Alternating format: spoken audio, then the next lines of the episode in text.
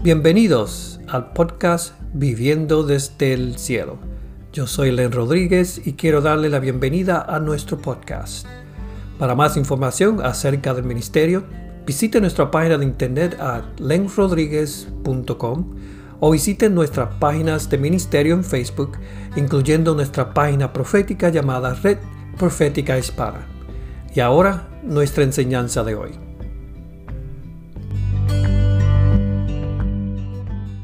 Vamos a poner por aquí, sin más preámbulo, déjame poner aquí y tener a la licenciada pastora Ada Enrique. ¿Cómo estás? Muchas bendiciones, Len, y qué bueno estar contigo y a ti, así como con todos los hermanos y amigos que se están conectando a esta transmisión en esta hora. Qué bueno, so, so te conozco, que yo no, no me atrevo ni a tirar los números de años porque ha sido, pasará más de mil años, muchos más, como dice la canción, ¿verdad? No sé, pero este, te conozco de hace tiempo, de, que eras danzora ya en la iglesia de los Durán, este, y, ahora pastora. So, yo te voy a dejar que hables con, los, eh, con, las personas que nos están escuchando, nos están viendo, y te digo, tiene, tenemos aquí de México, de Puerto Rico, ahorita llega a Guatemala y Guatepeor, pero llegan.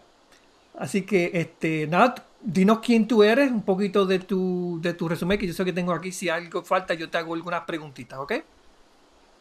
Bueno, realmente para mí esa es la parte menos este, entretenida de poder hablar de lo que Dios está haciendo, pero podemos hablar de lo que ya Dios me ha permitido hacer por su gracia. Eh, bueno, soy abogada hace algunos veintipico de años, he estado en iniciativas comunitarias por más de 30 años.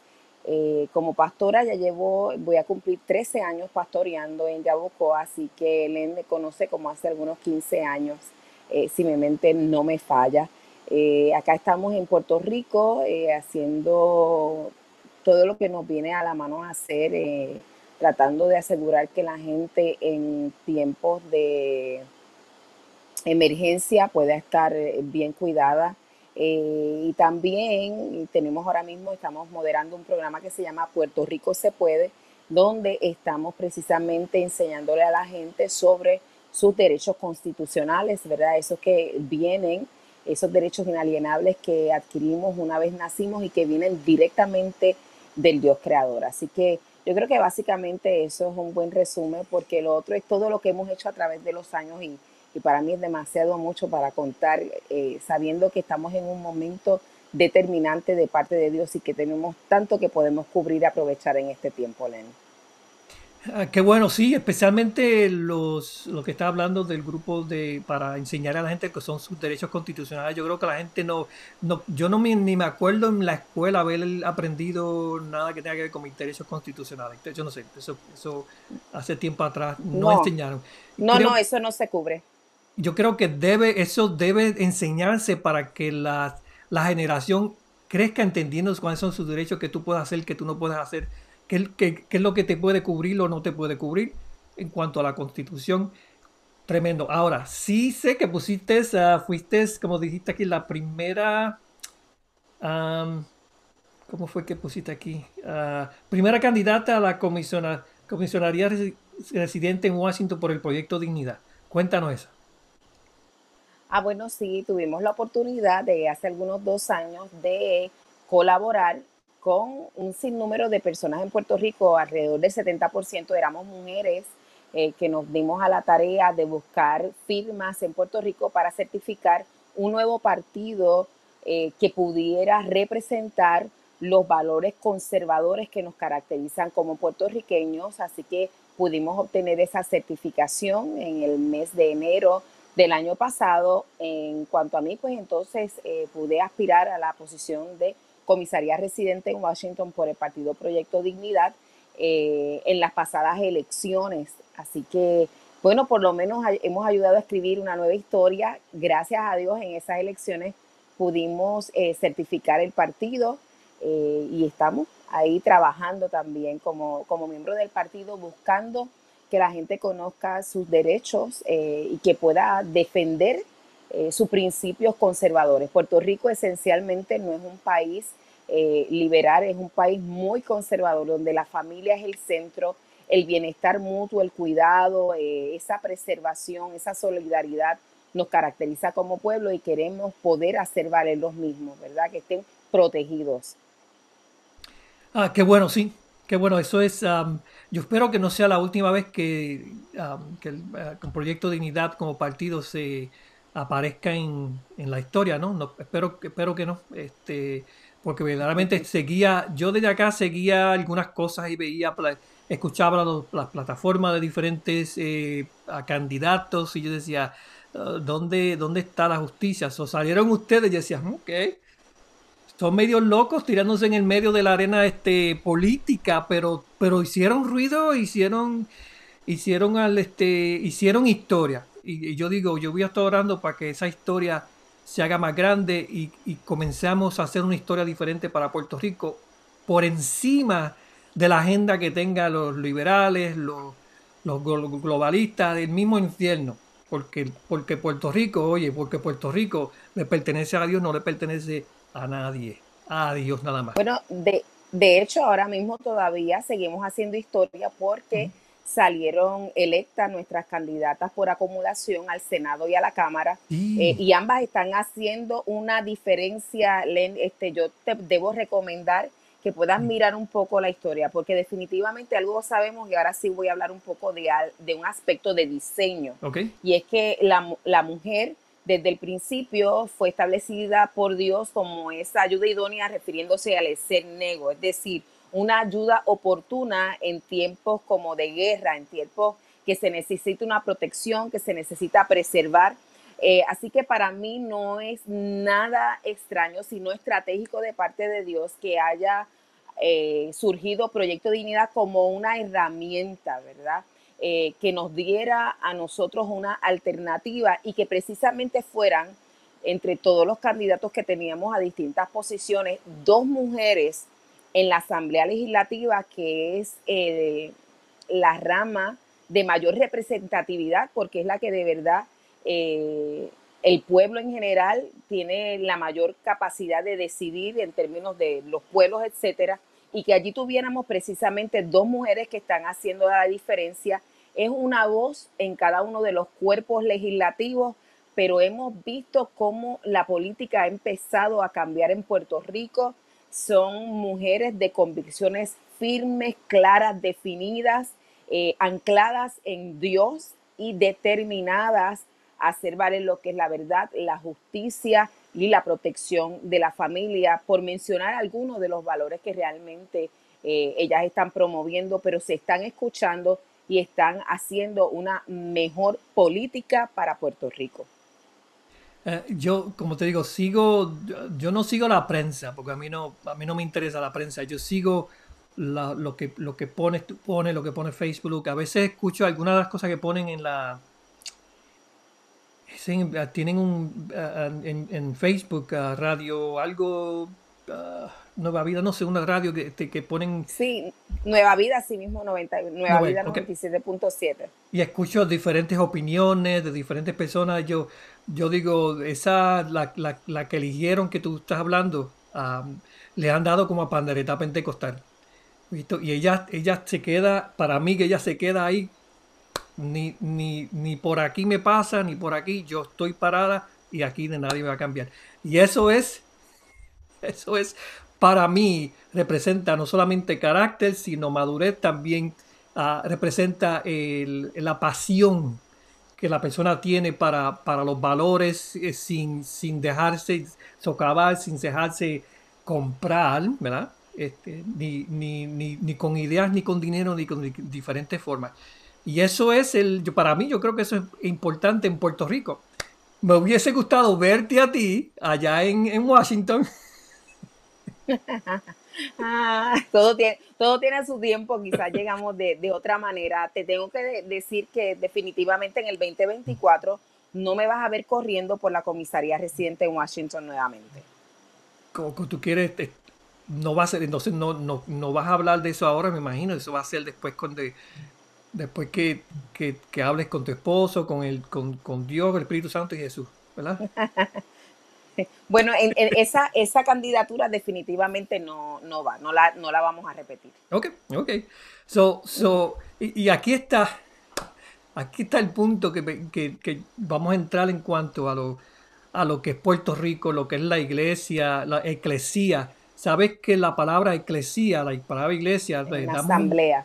Asamblea, exacto. Más, más, esta asamblea, pero tiene, tiene otro, otro um, significado que es la legislatura.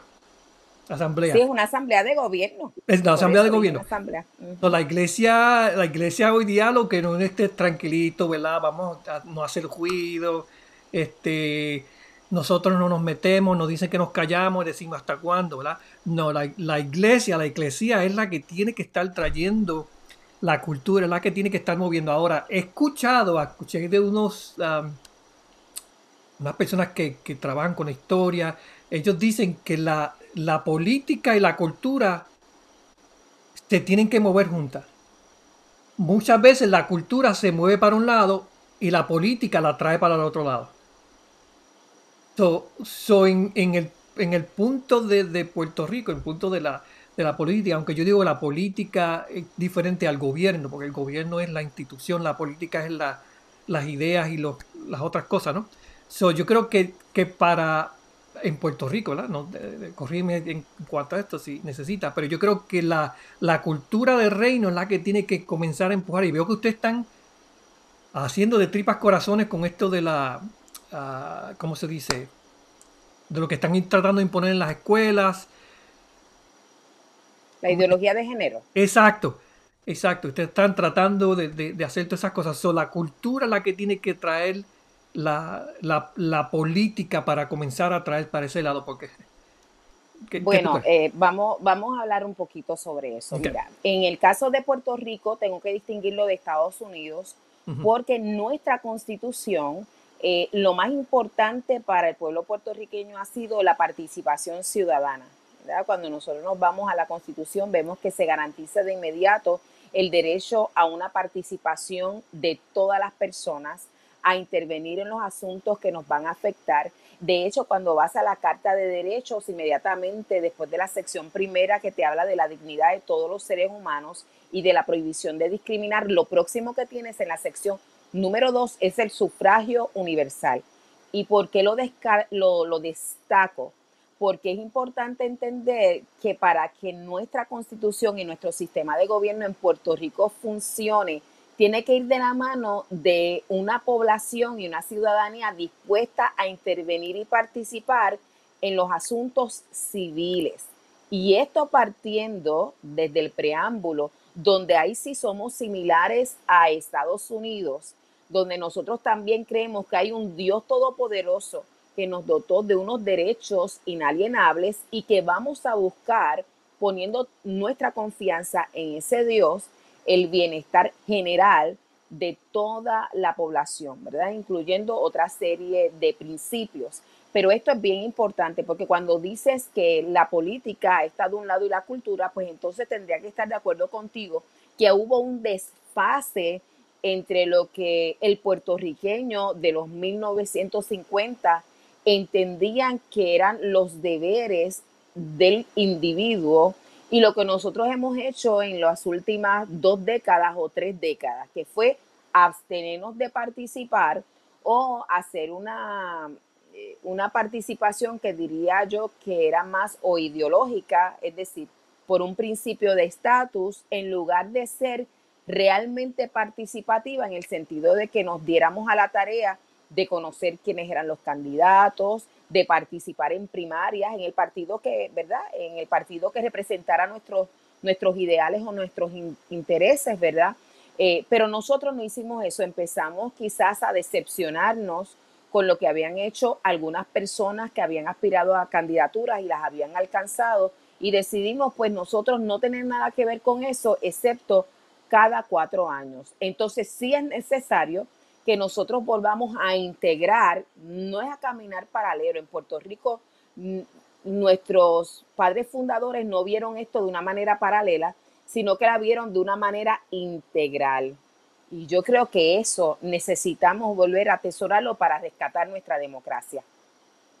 Yo creo que sí, yo creo que eso tiene que enseñarse, tiene que enseñarse en las escuelas, tiene que enseñarse en las universidades Sonia me dice que ella tomó un curso de Derecho Constitucional en la universidad, que bueno, pero yo creo que eso debe enseñarse a nivel de escuela superior. Claro. Entonces, eso debe... No, desde elemental. Desde, elemental. tú tienes maneras de enseñar principios. Exacto. yo creo, porque puedes hacerlo un paralelo con la, con la casa. Exacto, pues yo creo que debe crear un, debate, pero el debate debe ser, lo que debe hacer es crear preguntas para que, no sé, para que el, muchacho o la muchacha comiencen a pensar eh, en cuanto a sus derechos.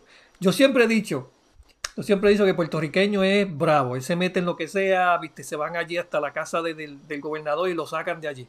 Lo sacaron hace unos cuantos años atrás. Ah, creo que aquí en Enrique fue, ¿no fue? Ah, entonces, entonces, con esto de lo del, yo le llamo la pandemia, ¿verdad? La pandemia.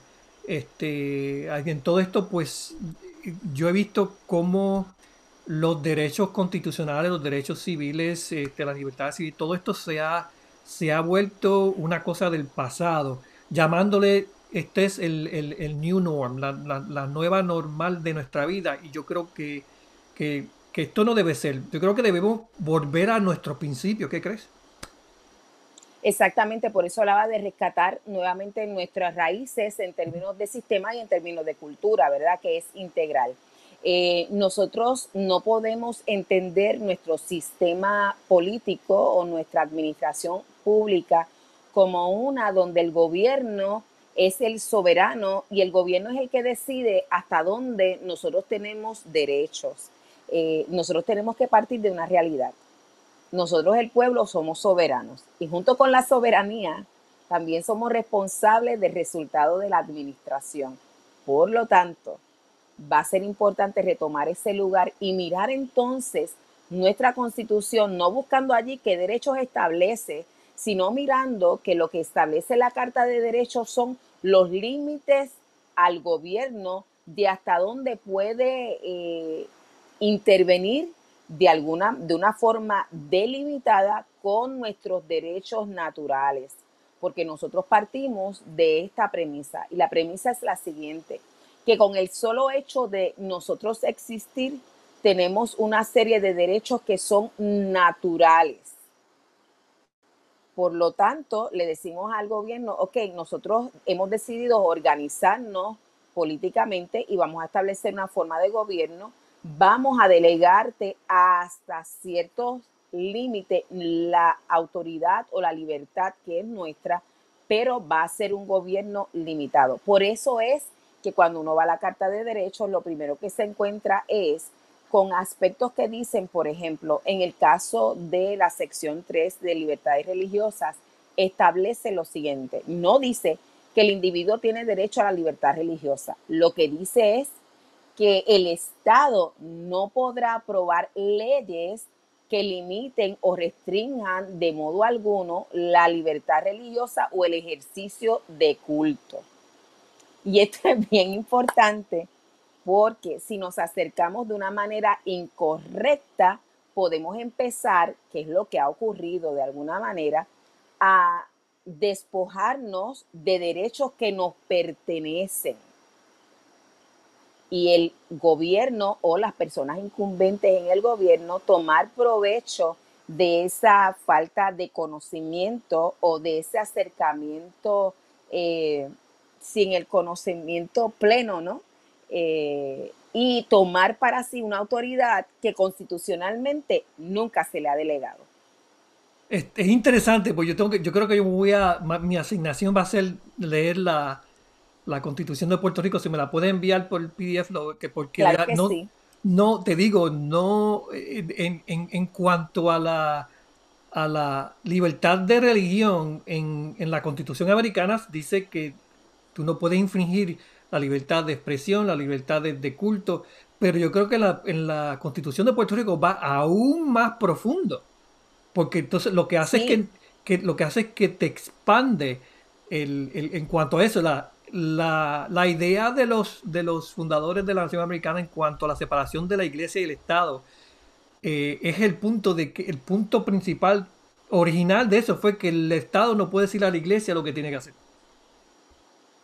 Ni se puede... y de igual manera, de igual manera fue eh, adoptado en la sección 3 de la Constitución del Estado Libre Asociado de Puerto Rico, lo único que a diferencia de la Constitución de Estados Unidos, se añadió que habla total separación entre iglesia y Estado, pero esta enmienda en el caso de Puerto Rico fue promovida precisamente por una iglesia.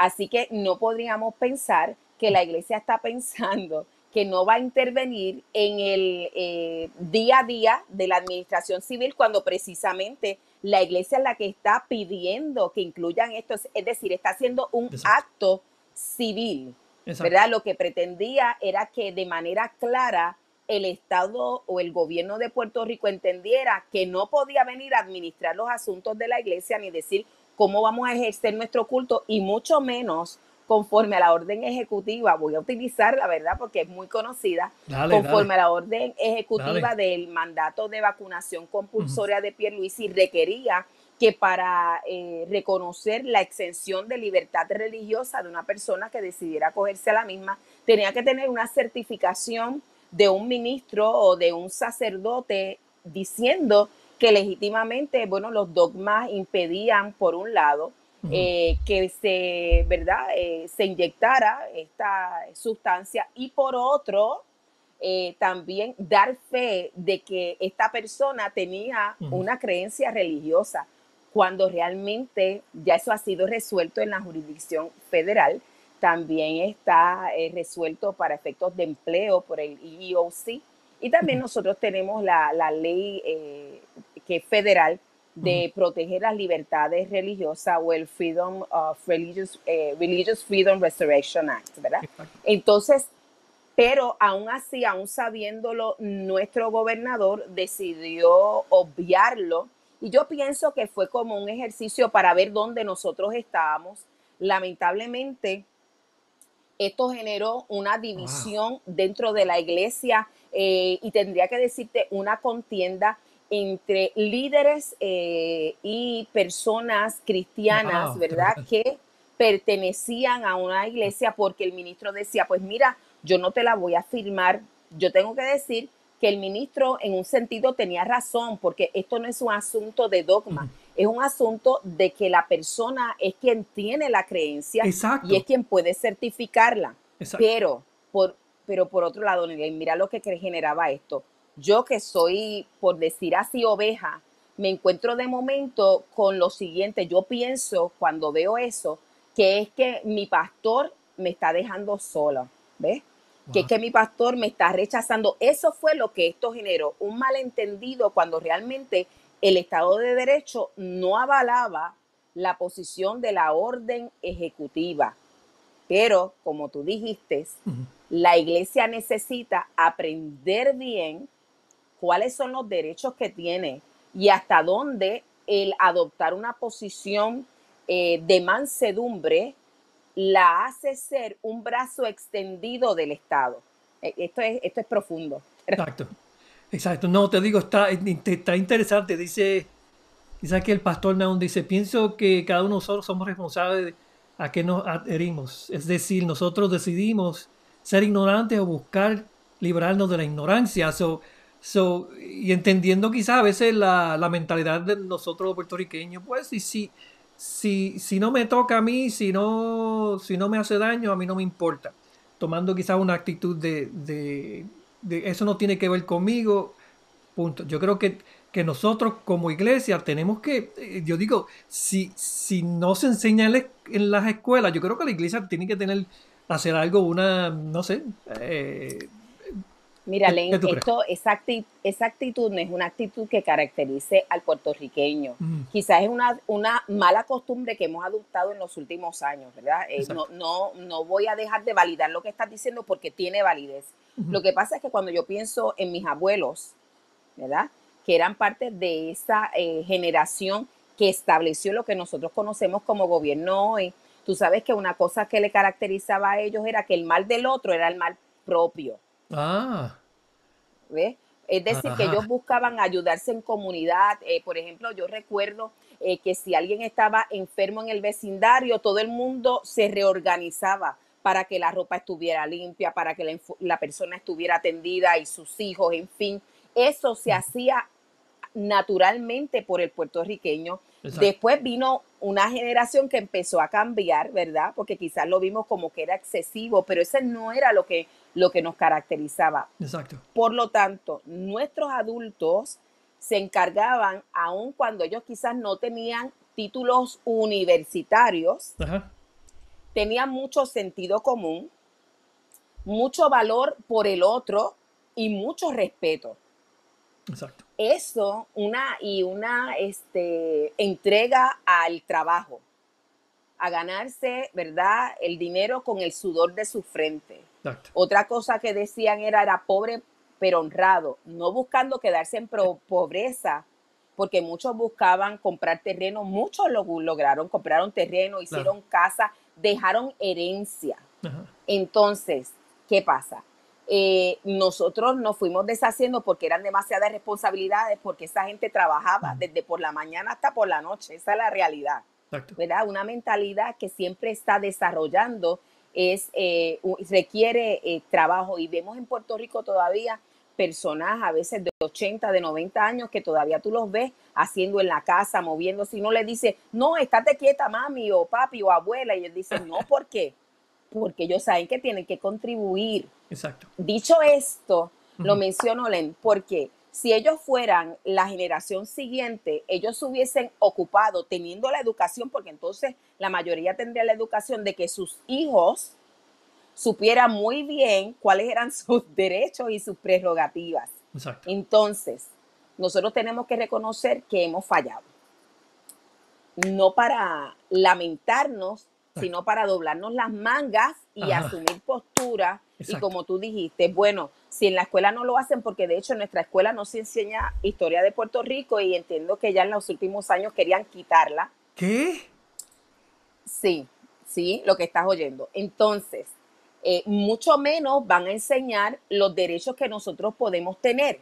Necesitamos asumir responsabilidad y nosotros volver a criar a los nuestros, darle identidad y trabajar rescatando esta democracia que aquellas 98 personas que integraron la Asamblea Legislativa también redactaron.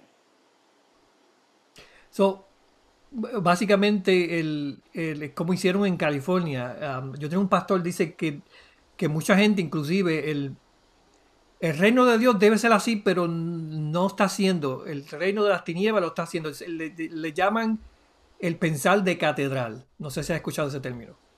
No, no. significa que las catedrales de las grandes catedrales que existen en Francia, en Europa, no se hicieron como hoy construiste un contratista, el sistema. Muchas de ellas son hechas con cedro, cedro, con árboles, con pino.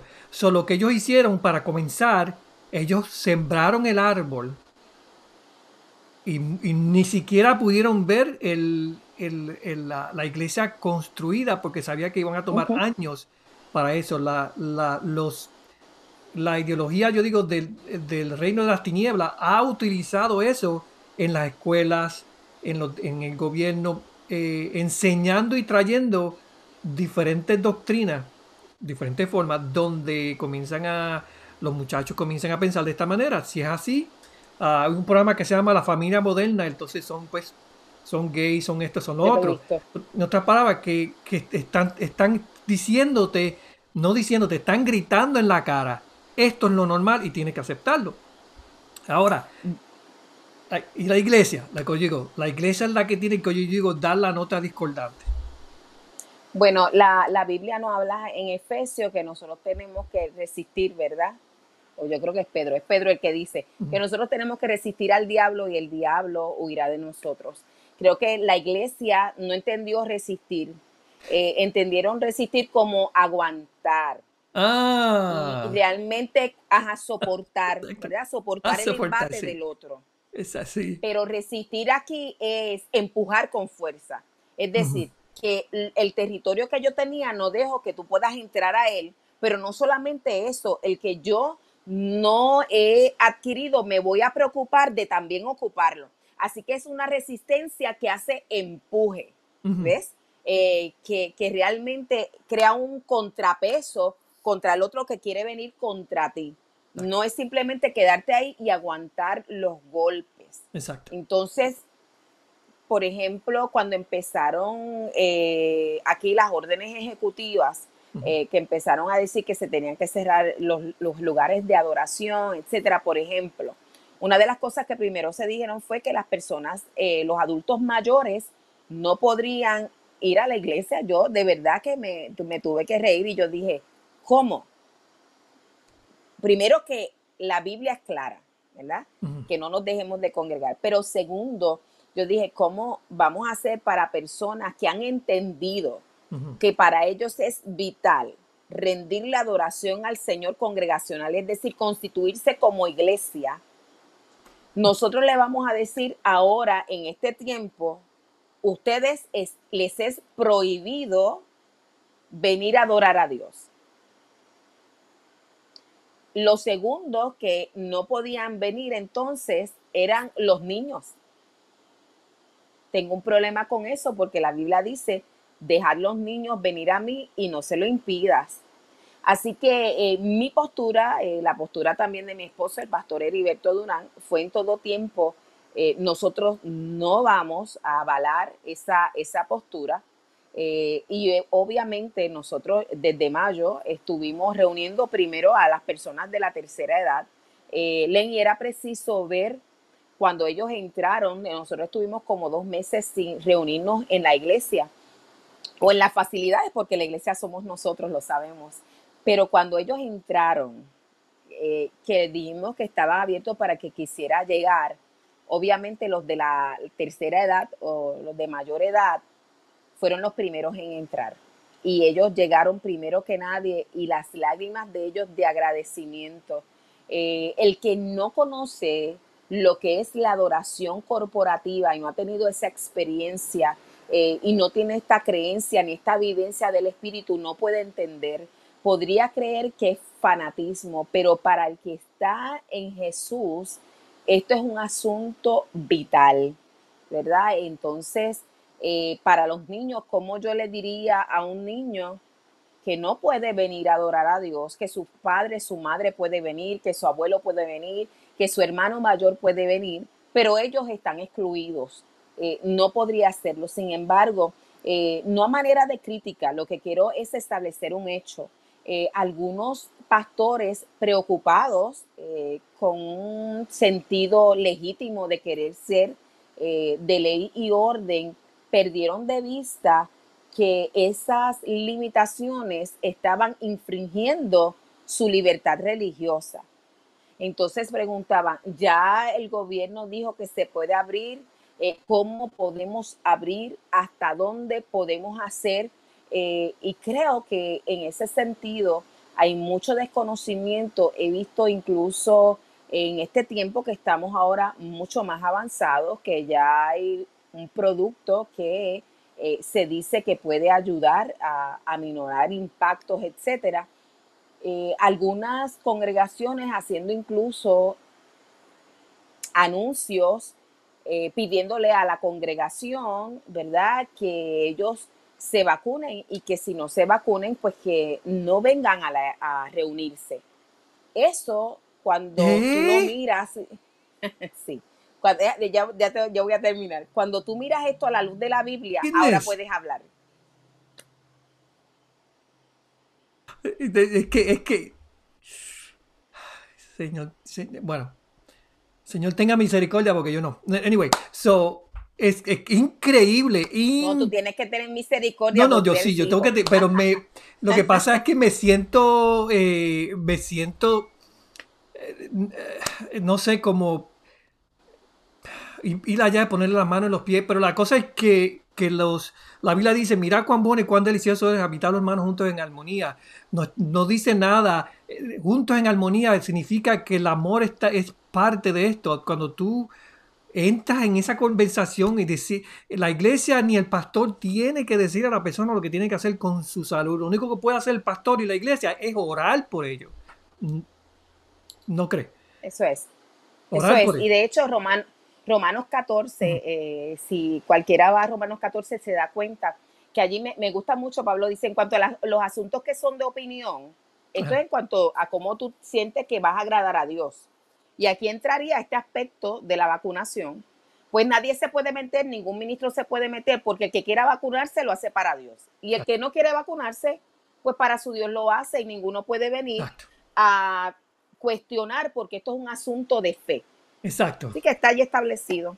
Exacto. Entonces, eh, ¿verdad? Yo digo, yo hablé con un, muchacho en Puerto Rico, él me dice que se puso la vacuna en fe.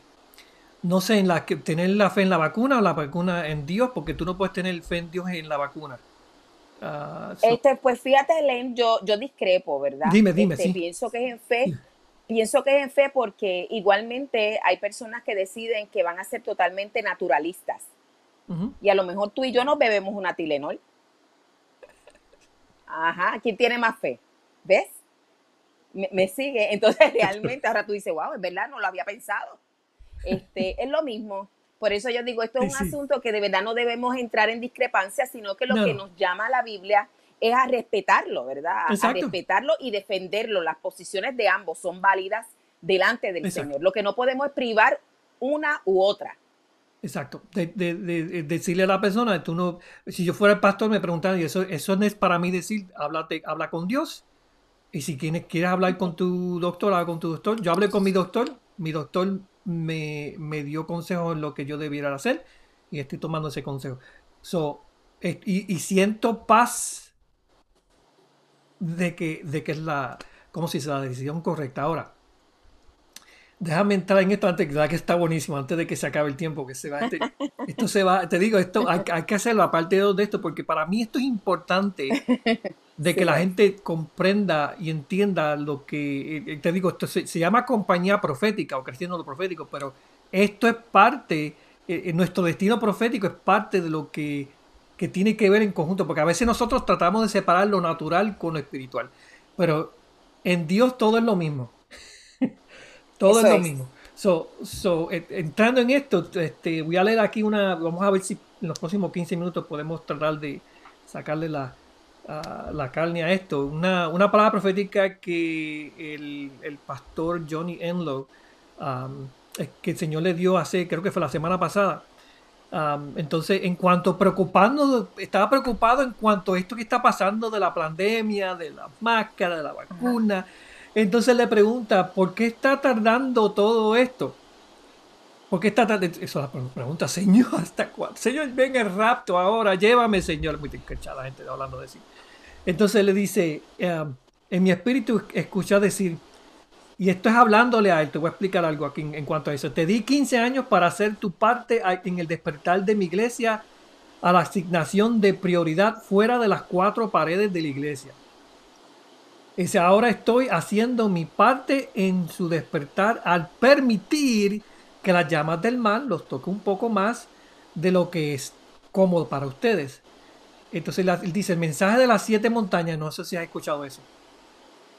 Sí. Ok.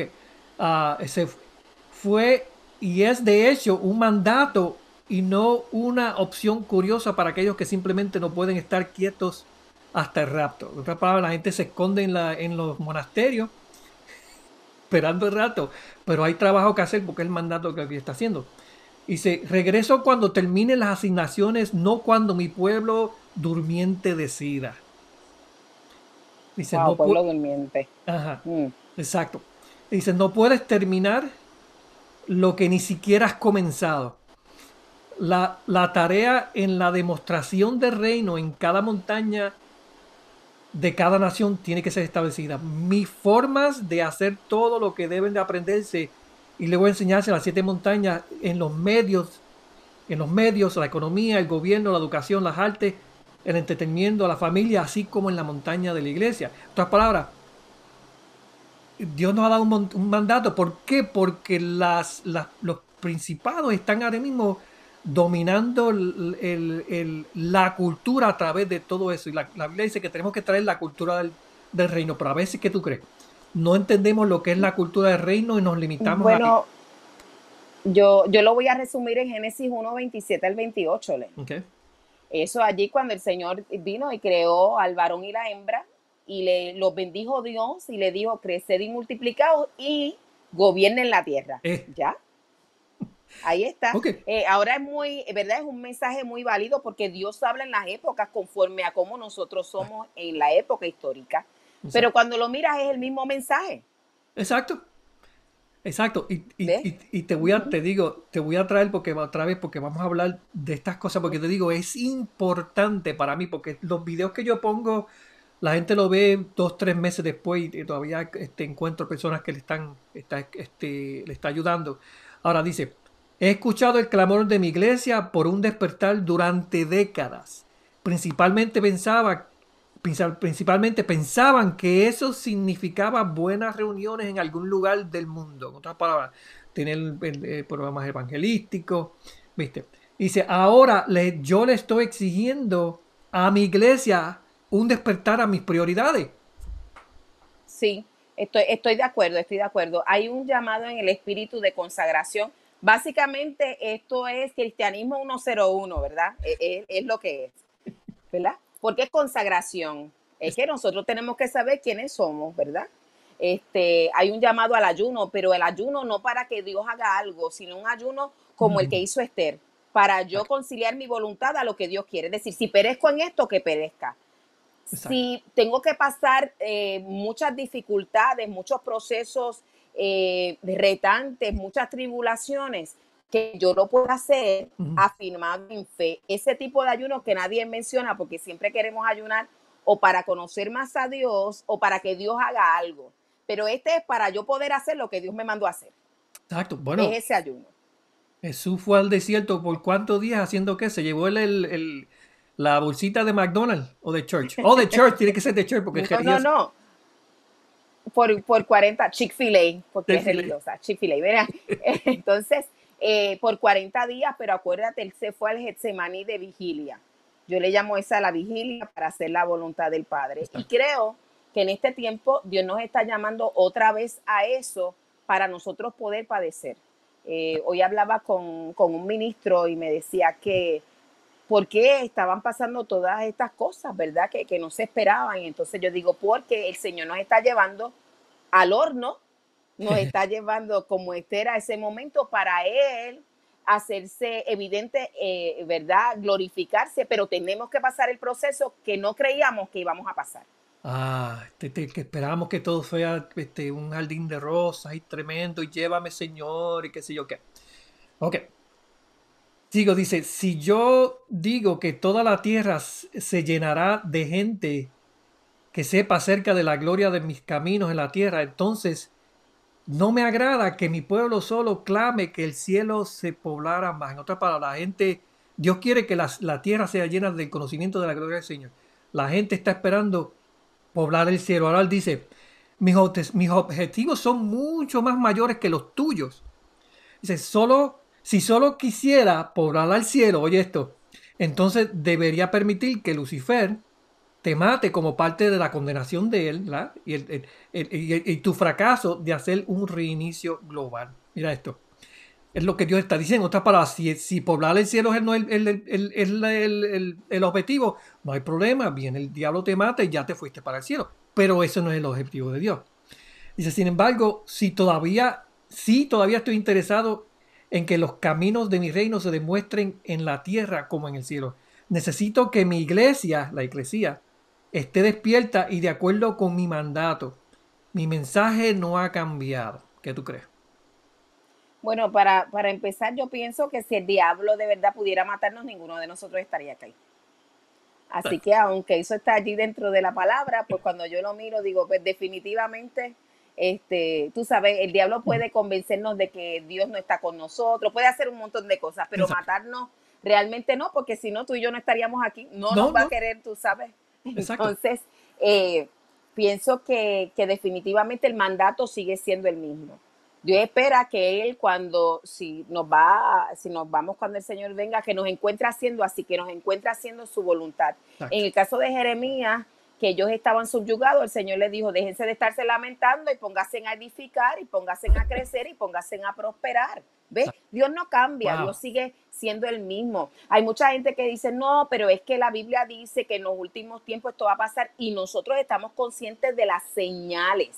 Lo que yo no puedo hacer es, porque están las señales ahí, eh, cruzarme de brazos porque la Biblia dice que si el Señor llega y encuentra al siervo cruzado de brazos, le va a dar muchos azotes. Ah, Así que yo no sé qué Biblia están leyendo. yo ¿verdad? tampoco. Lo, lo- lo segundo es que la Biblia dice lo que dijiste de Isaías, ¿verdad? 60, que ciertamente tinieblas cubrían la tierra, pero iba a ser llena de la gloria de Dios, ¿verdad? Toda la tierra. Exacto. Entonces, ¿dónde está esa luz? Esa luz tiene que estar en los milagros, los prodigios, las señales. ¿Cómo se van a dar eso? Pues una iglesia que en medio de toda esta opresión sigue creyendo, sigue estableciendo el reino eh, y sigue dando ocasión a que Dios sea visto. Yo creo que precisamente porque sabemos que las señales se están cumpliendo, hay una urgencia de nosotros evangelizar, hay una urgencia de nosotros conocer la palabra, vivir la palabra, enseñar la palabra. Este, y definitivamente hay un llamado sobre Puerto Rico. Eh, y sé que el tiempo avanza, pero lo quiero decir porque era una de las cosas que tenía, estaba inquietado. Eh, nosotros durante años, en segunda de Crónicas 7:15, Ok. si mi pueblo sobre el que es invocado mi nombre se humillar y todo eso, pero el asunto es que dice y abandonaran sus malos caminos, entonces yo escucharé, los perdonaré y sanaré la tierra. Cuando empezó este año, yo le dije a mi esposo, yo no voy a ir a ninguna otra reunión de pastores y líderes que me digan que nos vamos a humillar delante del Señor. Y mi esposo me dijo, pero Ada, ¿cómo va a ser? Y yo le dije, ¿tú sabes por qué? Porque yo he entendido que los pastores y líderes muchas veces van allí a llorar y todo eso, pero la parte de dejar la mala conducta no la hacemos. ¿Y cuál es la mala conducta que yo puedo observar en este tiempo, Len? La decisión de permanecer divididos. Exacto. Exacto. Ese, No nos queremos unir. no, exacto. Yo digo que la unión no es uniformidad. Ese es el punto que yo digo. La unión no es uniformidad. En la unión hay diversidad, como la hay en el cielo. Y ese, es lo que nosotros, lo que tenemos que entender. So, te digo, te, vamos a hacer otro programa con esto, que esto está interesante. Está interesante. Y te digo, es, es importante que la gente escuche esto, ¿no? So, tratando de cogerla a través de esta palabra, dice, el Señor dice, tú eres la luz del mundo, tú eres la sal de la tierra. Dice, de ahora en adelante, tu blanco o tu meta es la oscuridad en tu sociedad. En otra palabra, tú tienes que, que cambiar, la, traer luz a la oscuridad en tu, en tu sociedad. Dice, eso es lo que hace la iglesia. La, la Biblia dice que Jesús vino a destruir las obras de las tinieblas, en unas versiones. Las obras Sí. de las tinieblas, y no vamos a entrar en esto porque esto tomaría otros, otros, 20, otros 20 minutos, es básicamente todo lo que tenga que ver con un pecado, todo lo que tenga que ver con lo que es del infierno. Y nosotros tenemos que, como somos la luz, tenemos que llevar esa luz a la oscuridad, como estabas diciendo, haciendo las señales por mirado y, y, y lo que tenemos que hacer. Ok. Dice, dice, basta de doctrinas que te permitan excusarte del mandato de mi reino, lo que estaba hablando. ¿Ve? No dije, es- yo, el Señor dice, yo no dije especular hasta que yo regrese, sino dice ocupar hasta que yo regrese, ¿no? Te lo Dice- adelanté, te lo adelanté. Ah, y dice, ocupar es un término militar. El sueño y la evasión Mm, inducidos por la doctrina han hecho que mi iglesia sea casi irrelevante en comparación con lo que yo la hice. Wow. Dice, mi amor es mucho más agresivo y apasionado de lo que la mayoría de mi iglesia quiere llevar.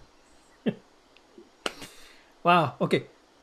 Me he retenido de un rápido rescate en este momento difícil mientras pienso ah, en tus hijos, en los hijos de tus hijos y los hijos de los hijos de tus hijos. Esta palabra del Señor dice, yo quiero rescatarte, pero yo no puedo hacerlo hasta que tú no entiendas, ¿viste? Porque el, Señor nos rescata, pero Él quiere que nosotros, como estamos hablando, crezcamos en ser sus hijos y su, y su hija. ¿Qué tú crees? Bueno, esto es jueces 6. Si nos vamos allí a la historia de Gedeón, eh, el pueblo de Israel estaba siendo oprimido por los madianitas de una manera muy difícil. Y el ángel de Jehová se le revela a Gedeón, le dice, varón esforzado y valiente, y él estaba escondido, ¿verdad? Este, en el lagar recogiendo el- el- el- los granos y todo eso. Y entonces le dice, ah, Señor mío, si Jehová está con nosotros, ¿por qué nos está pasando esto? Entonces, básicamente, si pues tú sabes la historia, esa, esa parecería que es la historia de nosotros hoy día. Si tú estás con nosotros, ¿por qué nos está pasando esto? Y lo que el ángel básicamente le dice es que te escogí, ¿verdad? Estoy parafraseando la historia. Pero lo que le dice es, te escogí para libertar al pueblo. Es decir, no esperes que Dios venga a rescatarte en el sentido de que sea sin contar con tu acción. Nosotros estamos aquí en una compañía asociados con Dios, pero Dios no va a ser la parte que nos toca a ti y a mí, porque en la tierra las personas que representamos el gobierno de los cielos somos tú y yo. Exacto. Entonces ya fuimos embestidos de una autoridad. Exacto. Y la... No, te decía, hablaba con el pastor Naum que él me preguntaba hace unas semanas atrás que en el sur de México estaban pasando diversas cosas, la tierra temblando, tormentas, que sí, que otras cosas. Él me dice, ¿qué tú crees que es eso? Eso es el pecado. Yo digo, no, yo, para mí yo creo que un poquito más el pecado es la tierra está reaccionando, está reaccionando a lo, al pecado. La, la, Biblia dice que la naturaleza gime a una. ¿Cómo es que dice? ¿Cómo es que dice? ¿Esperando qué? La manifestación de los hijos. Eso mismo. La manifestación de los hijos. Yo digo que eh, nosotros tenemos una naturaleza que está diciendo, ¿dónde están aquellos por los que yo fui creada, verdad? Porque la, naturaleza fue creada para servir a los hijos de Dios. Y está diciendo, ¿dónde están los hijos? ¿Dónde están aquellos para los cuales yo fui creada? Porque fuera de eso no tengo propósito. Ah, para hacerla, para libertarla de todo esto. Dios mío, ok. Va a ver si, si, no, si termino el último párrafo, a ver si, Dale, dale, dale. vamos unos minutitos más, no importa. No importa. que dice, el Señor dice, tú despertarás, tú harás el cambio y tú te levantarás y brillarás. Dios tiene más confianza en, nosotros que nosotros mismos. Eh, voy a repetirles otra vez. Dice, tú despertarás, tú harás el cambio y te levantarás y brillarás. Las generaciones futuras te elogiarán por tu respuesta en este momento. Así que no te sorprenda de que la primera parte de este despertar sea tan intensa y tan dolorosa. Y eso es lo que tú estabas hablando ahorita. Este, dice, estamos casi, casi ya al otro lado, dice el Señor. el dolor es por el despertar. El despertar es para tus hijos. De hecho, todo se trata de los hijos y yo estoy en eso haciendo de mi parte, dice el Señor, y necesito que me acompañes con la tuya. Te veo venir, dice el Señor, aclaremos, aceleremos juntos la etapa de la celebración. Ya Dios está celebrando el cambio, ya Dios está celebrando eh, eh, el despertar. Ya... Bueno, te dejo, te dejo con las últimas palabras. Dale. Bueno, eh, definitivamente estamos en tiempos poderosos de parte del Señor, donde tenemos una gran oportunidad de permitir que la gloria del Señor sea manifiesta. Así que yo lo único que quiero es animarte a que te reúnas con el Señor, a que saques tiempo de ayuno para poder conciliar nuestra voluntad, hacer la voluntad de Él y que no te retengas palabra de bendición, palabra de esperanza, palabra de corrección, de liberación y de sanidad. La Biblia es clara que estas señales seguirán a los que creen. Permite que se note quién eres tú y que la gloria del Señor sea conocido por donde quiera tú pasas. Amén. Si quieres, dale una, una charla de bendición, ora por los que están escuchando uh, para que todo esto se estrelle. Te voy a decir, esto va, esto va a crear, ya el Señor me dio, esto va a crear eh, eh, una, una batalla interna en los espíritus de las personas porque es lo que el Espíritu Santo está tratando de hacer y y mucha gente están como la, no sé, como la bañera, están tapas. Anyway, dale, mira a ver si puedes sacar el tapón. Es que, pues, a veces estamos tan oprimidos de tantas cosas, pero para eso la Biblia dice que los que somos maduros o los que somos más fuertes podamos soportar a los más débiles, pero no que los dejemos. Exacto. Así que estamos en esto juntos, en compañía. Padre, en esta hora, en el nombre poderoso de Jesús, te damos gracias por este tiempo. Gracias por cada hijo e hija tuya que se ha conectado a esta transmisión, por los que se van a conectar. Gracias aún por personas que a lo mejor puedan estar corriendo las redes, Señor, sin conocerte, pero tú vas a captar su atención y tú los vas a despertar, Señor. Y yo desde ahora te doy gracias por su liberación, por su salvación y por la activación que ocasionas en el Espíritu. Yo estoy orando por cada uno, Señor, de aquellos que pertenecemos a tu iglesia, pidiéndote, Señor, un derramamiento de tu Espíritu, Dios mío, que nos llene y nos dé la capacidad del denuedo, Señor, de nosotros hablar la palabra que ya conocemos con valentía, sin importar qué, Señor. Y yo te pido, Padre amado, que tú apoyes, Señor, la palabra que compartamos, Señor, haciendo milagros y prodigios y señales de tal manera que el mundo conozca que tú eres real. He aquí nosotros sabemos que tú estás a la puerta y yo oro, Señor, ahora mismo llevando cautivo, Señor, a la presencia de Cristo todo pensamiento contrario que impide que nosotros podamos correr en unidad, todo pensamiento que nos dice que tenemos que ser iguales para poder caminar uno de la mano del otro, Señor. Yo te pido, Señor, que tu Espíritu Santo despierte en nosotros esa convicción que nos da el saber que esto no es una obra del enemigo, que ha sido nuestra voluntad el no caminar, Señor, como un solo hombre, Padre amado, y que ciertamente tu iglesia pueda, Señor, levantarse como el cuerpo de Cristo, Padre amado, de tal manera que mayores cosas que las que hizo el Hijo se hagan en este tiempo, Señor, y podamos ver verdaderamente sanar nuestra tierra, que ocurra así como pasó en el tiempo de Eliseo, que de un día a otro tú cambies el panorama delante de nosotros porque tu iglesia se colocó en el lugar que era menitorio. Padre, bendice con paz a cada persona que escuche estas palabras, Señor, y te decimos sí, ven pronto, Señor Jesús. En el nombre de Jesús. Amén. Amén, amén. So, rapidito, dinos si alguien quiere comunicarse contigo, claro, no no el teléfono, pero ¿dónde te pueden encontrar en las redes sociales si necesitan preguntas, hacerte tu iglesia, si quieren ir a visitarte? Claro. Pues mira, pueden conseguirme en por Facebook Adanora Enríquez como mi nombre, ¿verdad? Son mis dos nombres, Adanora, son mis dos nombres Enríquez, me consiguen ahí. También me pueden conseguir en Genezaret Ministries, es la iglesia que nosotros pastoreamos, Genezaret con Z me pueden conseguir por Twitter, Ada Enríquez, y también me pueden conseguir por Instagram como Adanora Enríquez. Bueno, gracias de nuevo. Eh, te digo, esto ha sido. Eh, eh, yo he aprendido que por eso tengo que, comenzar a hacerte preguntas y esto y lo otro y otro. Pero si, me, si puede enviarme lo de la Constitución de Puerto Rico, yo quiero leerla.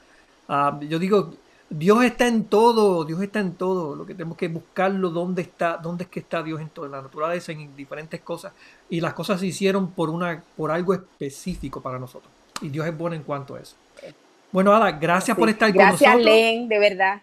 Este, un saludo al jefe. Yo sé que estaba por ahí, no sé si se, si se fue a dormir o algo, no sé, pero anyway, Heriberto, nos vemos. Bendiciones, pastora. Bendiciones. bye. bye. Chao.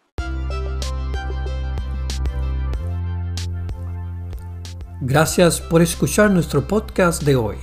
No se olvide de visitar nuestras páginas para más información. Bendiciones a todos.